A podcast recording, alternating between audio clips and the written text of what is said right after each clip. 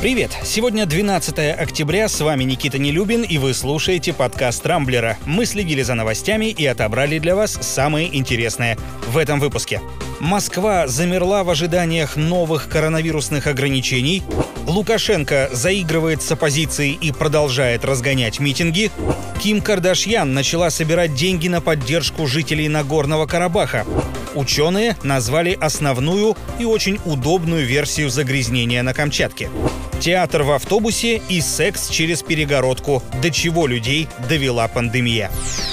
Коронавирус в России продолжает устанавливать новые антирекорды. По данным на воскресенье, по всей стране выявлено 13 634 новых случая заражения. Пока что это абсолютный максимум. Больше всего заболевших, как обычно, в Москве, свыше 4,5 тысяч за сутки. Ранее мэр столицы Сергей Собянин заявил, что наступившая неделя станет решающей. Если ситуация не улучшится, придется вводить новые ограничения. Пока же применяется так называемый лайт-вариант. Компании обязаны перевести на удаленку треть сотрудников и отчитываться об этом городским властям, передавать номера их мобильных телефонов, автомобилей, а также социальных и транспортных карт. Пожилым и людям с хроническими заболеваниями льготные проездные и вовсе заблокировали. Им теперь даже в театр не попасть, билеты пенсионерам продавать перестали, а у зрителей при входе начнут проверять паспорта.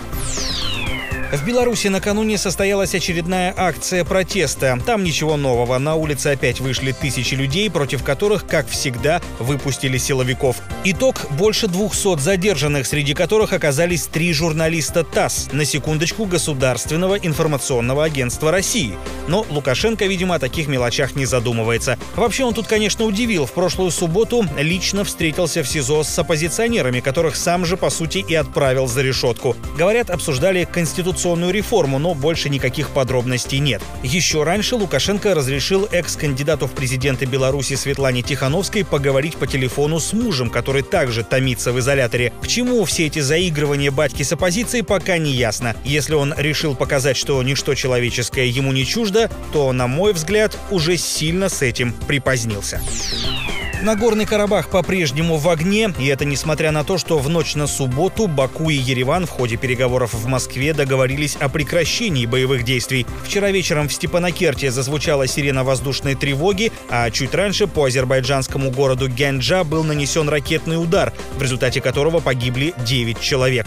Власти Армении свою причастность к этому опровергли. Тем временем конфликтующие стороны начали получать поддержку от мировых знаменитостей. Например, фотомодель Ким Кардашьян пожертвовала пожертвовала миллион долларов на помощь жителям Карабаха, пострадавших от военных действий, а заодно призвала всех своих подписчиков в Инстаграм, а их у нее 189 миллионов, задонатить хотя бы по одному доллару. Призыв Кардашьян подхватил и лидер группы System of a Down Серж Танкян. Не оставили без поддержки своих земляков и азербайджанские артисты. Певец Эмин Агаларов отправил 1 миллион манат, это чуть больше 45 миллионов рублей, в фонд помощи вооруженным силам страны. Также подключился к акции один один из самых известных теноров мира – азербайджанский певец Юсиф Эйвазов.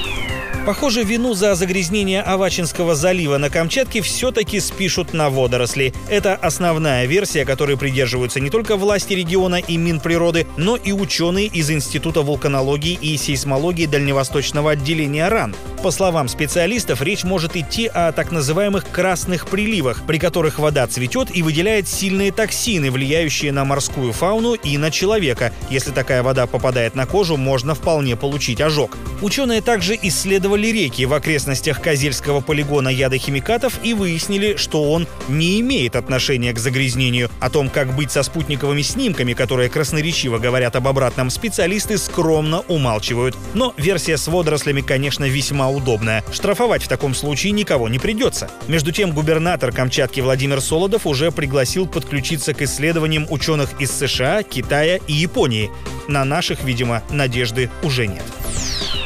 Вернемся к коронавирусным ограничениям. Я уже рассказывал, что московские театры перестали продавать билеты пожилым людям, а вот в Нижнем Новгороде, например, театры вообще не работают. Однако для по-настоящему творческих людей преград здесь быть не может. Это доказали артисты одного из местных театральных объединений, которые решили дать спектакль в обычном городском автобусе. Он будет курсировать по центру города, а актеры в это время разыграют пьесу, написанную специально для такого необычного выступления. Куда сложнее придется понравился посетителям одного из публичных домов в Эквадоре. Владельцы борделя обустроили небольшие кабинки, в которых клиент и обслуживающая его девушка разделены прозрачной перегородкой с небольшим окошком на уровне чуть ниже пояса. Такое решение максимально снижает риск распространения коронавируса, хотя, с другой стороны, существенно ограничивает фантазию и возможности посетителей. Но в вопросах жизни и здоровья никаких компромиссов, я считаю, быть не должно.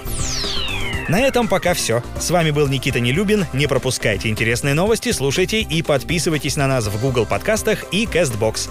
Увидимся на rambler.ru. Счастливо!